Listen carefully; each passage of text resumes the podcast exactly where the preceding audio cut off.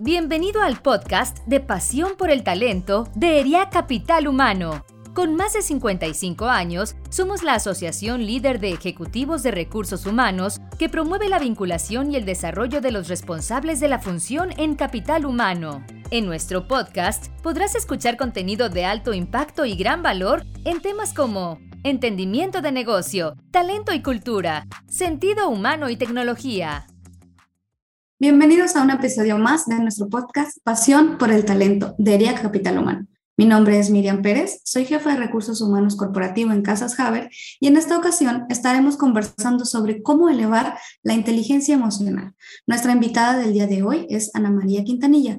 Nos va a compartir información de gran valor sobre este tema. Encantados de contar contigo el día de hoy.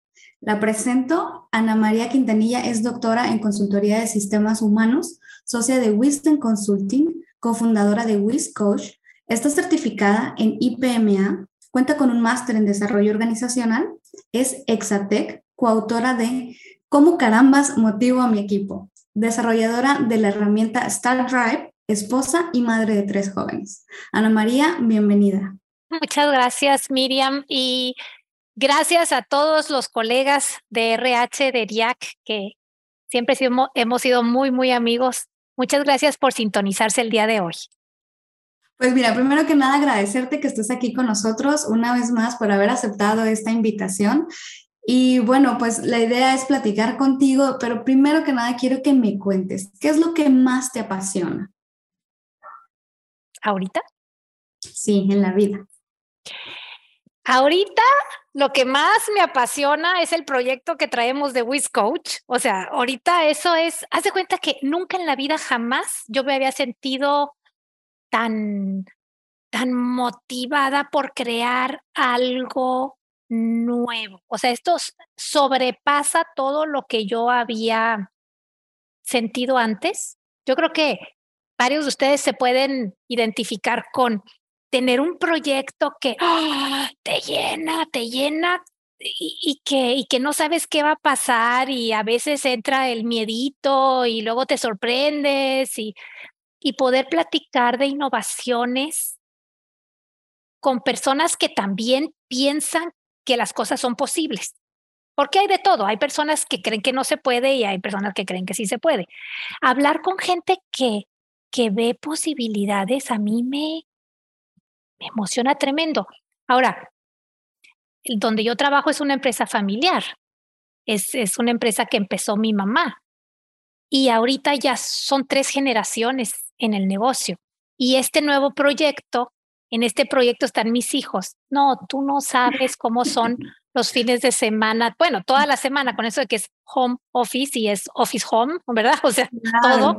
El estar viendo qué opinas y todo y, retarnos con mucha confianza, con mucho amor y con el estrés acá arriba, ¿verdad? Es eso, Miriam, me trae, me trae trabajando entre 12 y 14 horas diarias. Como me dijo una persona hace poquito, si quieres emprender algo bien diferente, no estés buscando calidad de vida. y yo dije, a la fregada. Pues sí, cierto. Entonces tuve que hacer aquí pactos con mi marido para que... Hacer concesiones de alguna manera. Sí, que me deje enfocarme en este megaproyecto. En eso andamos, Miriam. Claro, muchísimas gracias por compartir. Me encanta lo que dices y lo que mencionabas inicialmente es algo que me gusta llamarle nervioemoción. Eso, porque es a ver. de las dos cosas, ¿no? Sientes nervio, pero al mismo tiempo tienes esa emoción de lo que se está gestando, de lo que estás desarrollando.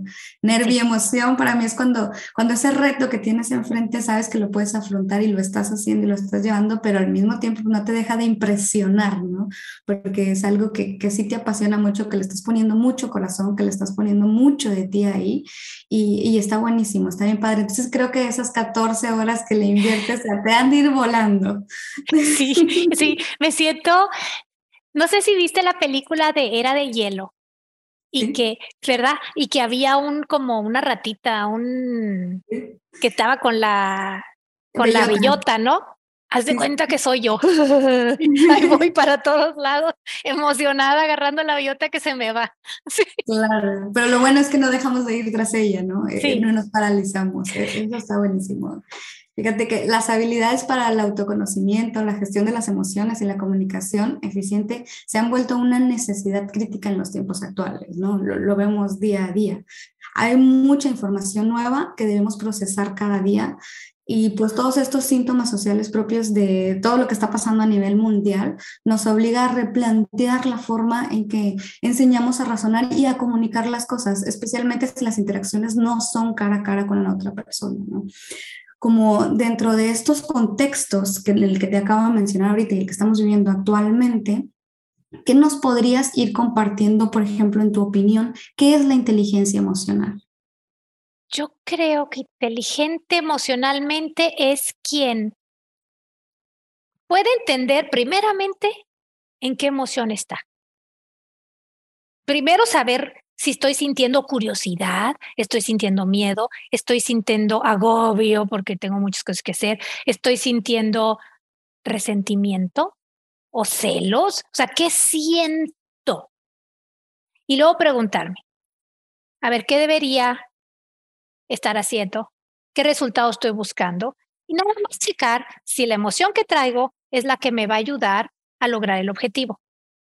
Porque si no es así, necesito volver a checar cuál es el resultado que estoy buscando, cuál es mi objetivo.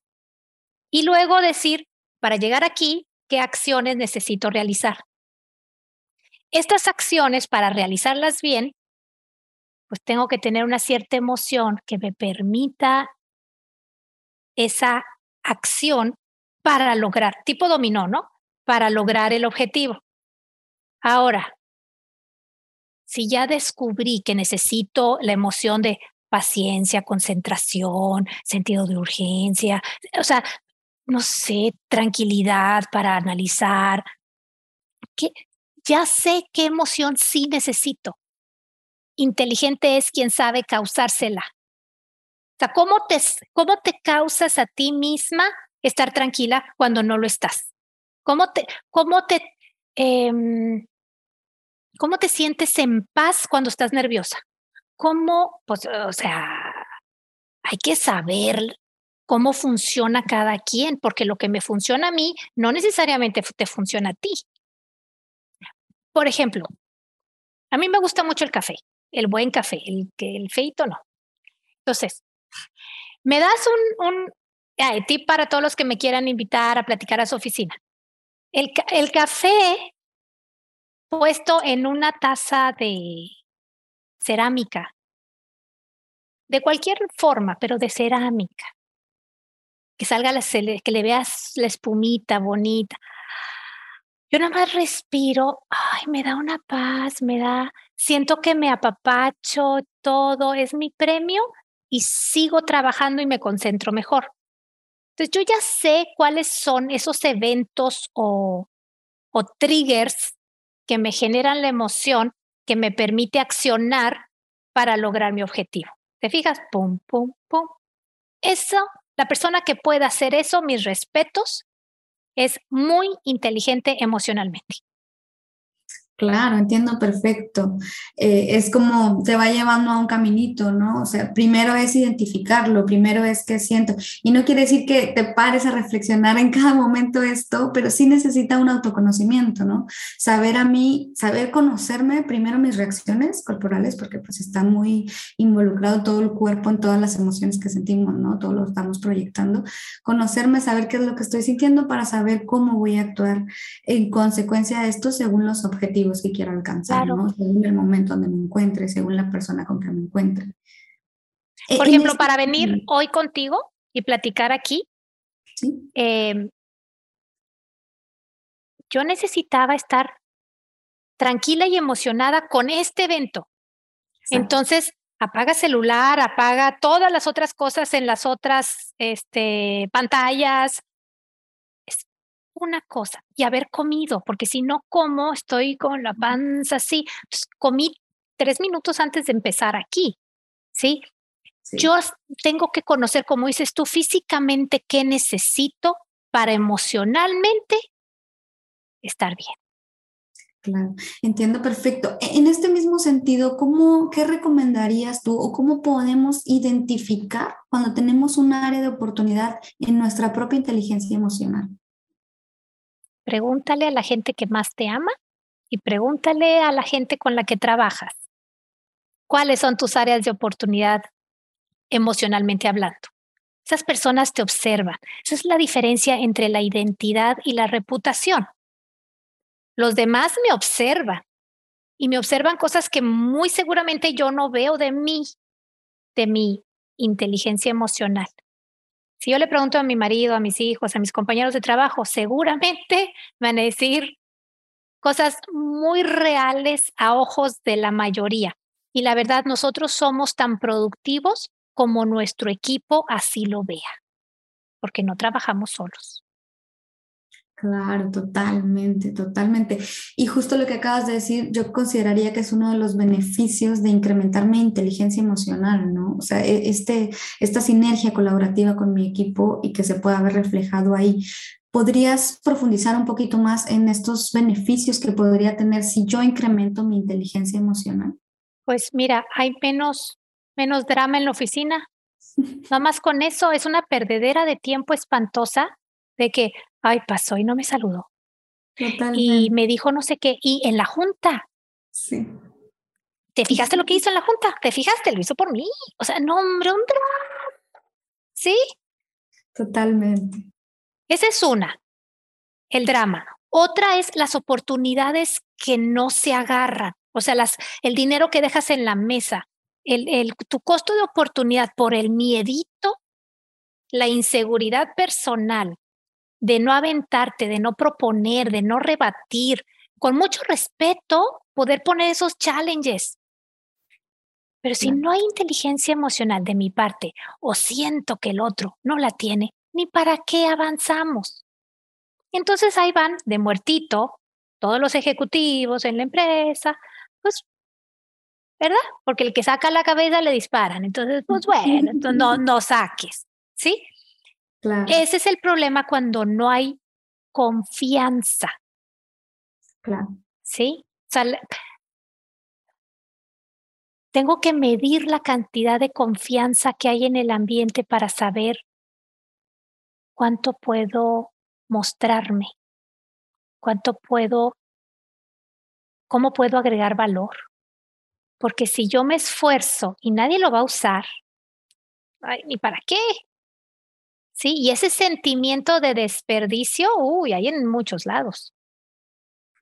Sí, claro. Ahorita que mencionabas esto de que van como todos los ejecutivos hacia solamente caminando, me, traigo a colación o tengo esta imagen mental de todos los zombies que van simplemente sin ver algo y nada más van siguiendo un caminito, ¿no? Porque es esto de, tal vez entre que no despertar y entre que no asumir también el riesgo de, quién es uno mismo, ¿no? Y de qué es lo que quiere y sobre qué trabajar y arriesgarse con esa seguridad y con esa confianza de poder ser uno mismo en los entornos donde te desarrolles. Es que imagínate si todo mundo pensara, mi jefe es tan listo y tan lista que yo le puedo decir las cosas y las va a tomar bien no se va a sentir menos, no se va a sentir incompetente, va a poder valorar una idea diferente. Imagínate que todos pudiéramos estar seguros de la inteligencia emocional del jefe. Estaría con ganas. Claro, totalmente. ¿Consideras para ti que eh, tener una inteligencia emocional desarrollada también tiene que ver con este equilibrio en el ego? O sea, saber cómo manejar tu propio ego. Sí. De hecho, ve el libro que estoy leyendo, no ego. o sea, súper. Eh, el ego es, hazte cuenta, mira, ve, ve esto. Cada quien jugamos como papeles en el mundo. O sea, si esto fuera un teatro, yo tengo, yo represento un personaje. Entonces, yo, Ana María Quintanilla, tengo la cachucha o el personaje de directora de innovación en Wisdom. Y también tengo otra cachucha de co-founder de WizCoach. y otra cachucha de mamá, y otra cachucha de hija, y otra cachucha. Cada cachucha en mi mente tiene una interpretación de cómo debería yo de comportarme. ¿Sí? Si yo dirijo un equipo, yo me comporto como creo que se debe de comportar una líder de esa área en esa industria. ¿Sí? ¿Y cómo me debería de comportar como mamá? Y sigo esos patrones aprendidos. Cuando alguien me ve diferente que como yo quisiera que me vieran, por ejemplo, ¿no sabes cuánta gente me dijo a mí, Ana María, eres una muy mala mamá? Estás descuidando a tus hijos. Deberías sentirte culpable. Mucha gente me dijo eso. Mis tres hijos son adultos y yo los veo bien sanotes y bastante exitosos. Entonces, bueno, eh, pero me lo decían. Entonces, ¿qué debería yo haber hecho? ¿Hacer caso y cambiar para ser aceptada? o sigo mi, o sea, cuestiono, cuestiono quién soy y no me dejo ir por el ego de querer que me vean bien como yo me veo a mí misma. No, pues si no te, o sea, no soy monedita de oro. Claro, definitivamente, sí te sigo, ¿no? Es como esta inteligencia emocional también implica irse formando su propio camino, ¿no? Con sus propios intereses. Y, para cada cosa, o sea, en muchas compañías están invirtiendo en mecanismos que ayuden al planeta.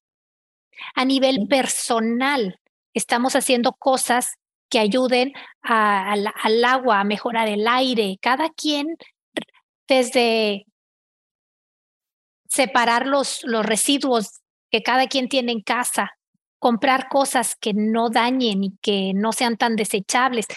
Pero son, son cuestiones que uno decide, aunque seas criticado.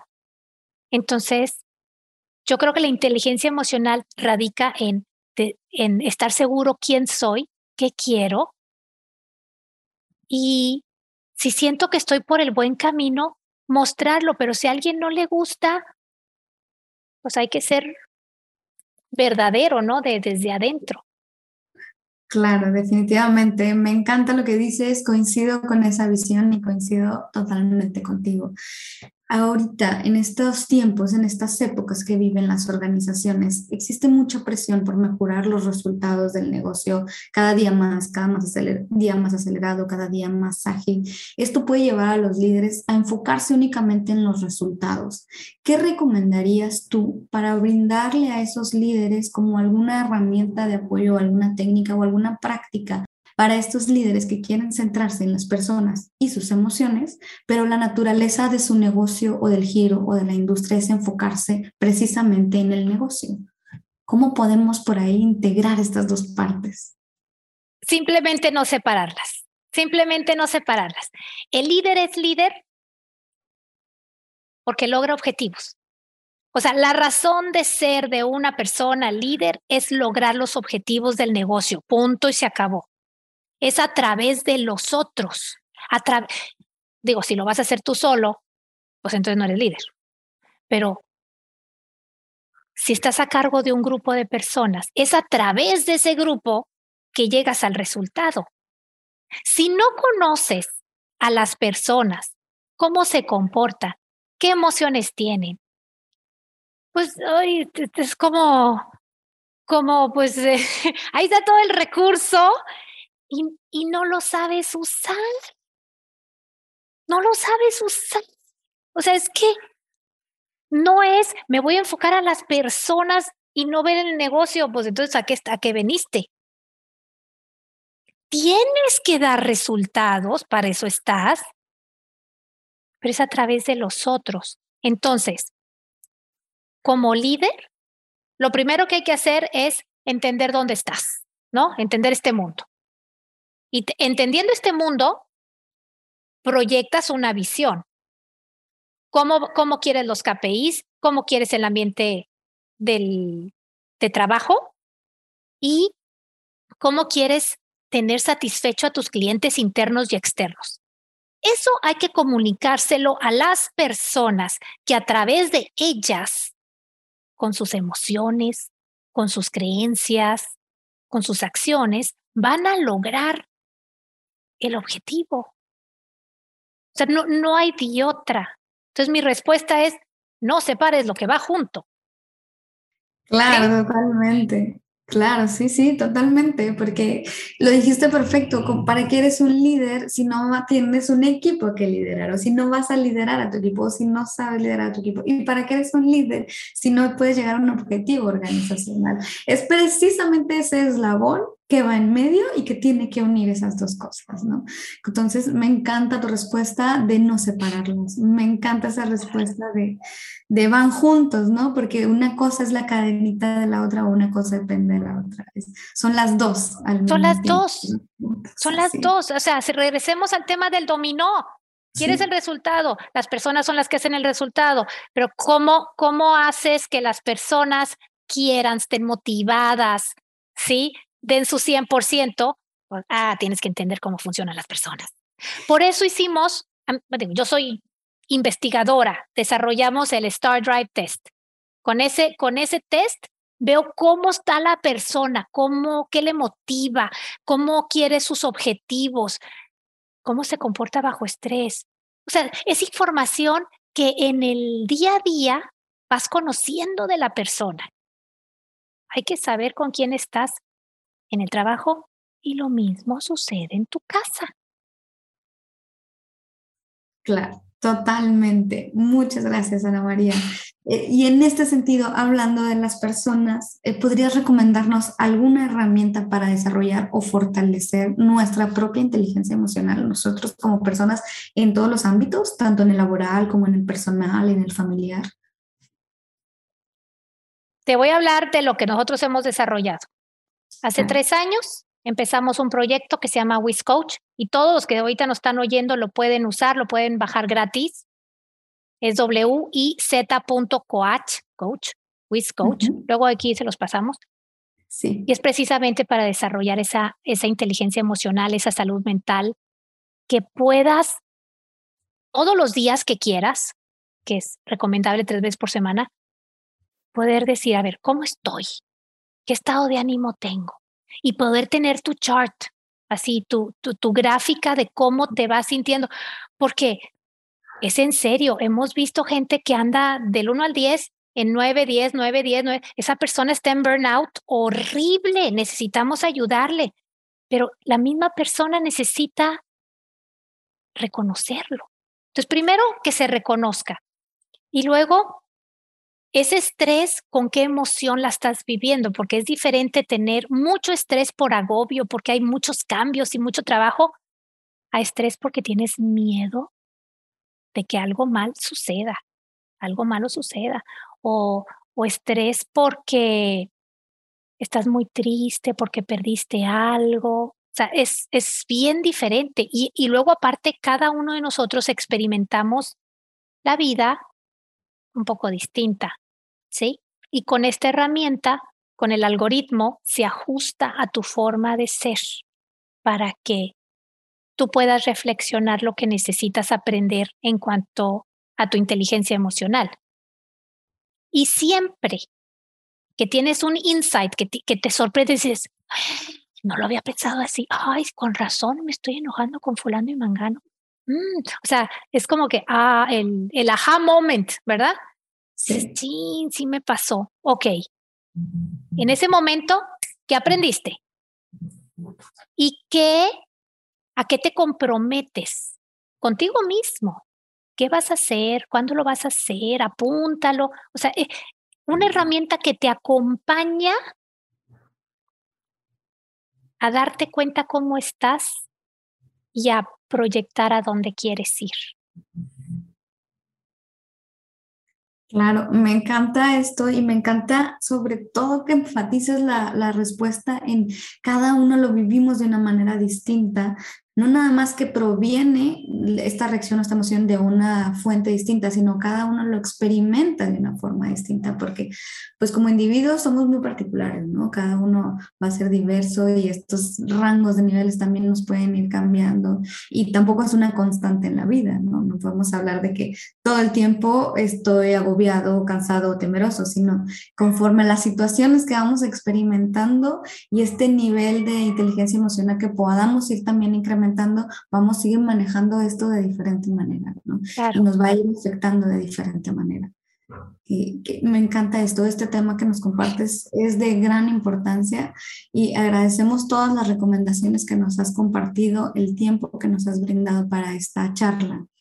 Por último, quisiera por eh, enfocarnos un poquito más en el libro que me mencionabas ahorita que estás leyendo. Estás leyendo un libro que se llama No Ego. Cuéntanos un poquito más sobre este libro, qué es lo que más te ha gustado, en qué vas. Digo, entiendo que todavía por ahí no lo terminas, pero ¿qué es lo que te llama o te apasiona de este libro?